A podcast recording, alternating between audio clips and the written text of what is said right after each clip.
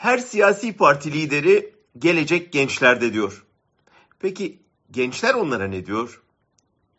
Bu soruyu yöneylem araştırma önümüzdeki seçimde ilk kez oy kullanacak seçmenlere sordu.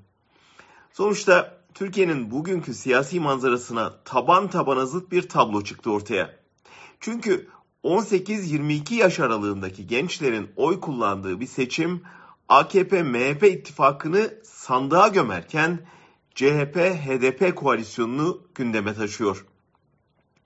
Gençlerde HDP'nin oyu değişmiyor ama İyi Parti'nin genç oyları çok düşük kaldığı için HDP 3. parti konumuna geçiyor.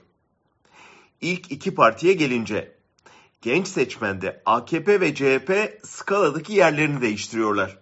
CHP toplam seçmendeki oyunu %10 kadar artırırken AKP %10 civarında oy kaybediyor.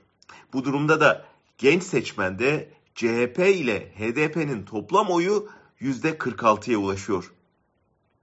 Bu tabloya kararsızım ya da oy kullanmayacağım diyen %20'lik genç seçmeni de ekleyin ve değişimden yana ilerici bir ittifakın onlarda yaratacağı sinerjiyi düşünün.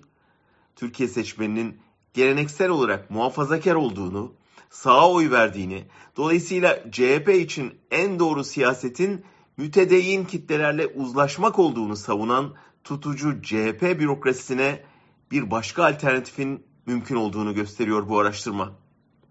Sağ partilerin yeni kuşağa verebileceği hiçbir vaat, hiçbir umut kalmamışa benziyor. Türkiye'nin yarınından sağ siyaset silinmiş gibi görünüyor.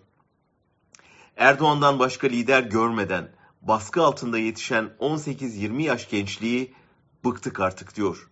Değişim ve yenilik istiyor. Ankara'da birçok tüyü diken diken edecek bir senaryo belki. Ama bir Canan Kaftancıoğlu, Selahattin Demirtaş, Erkan Baş ittifakını düşünsenize.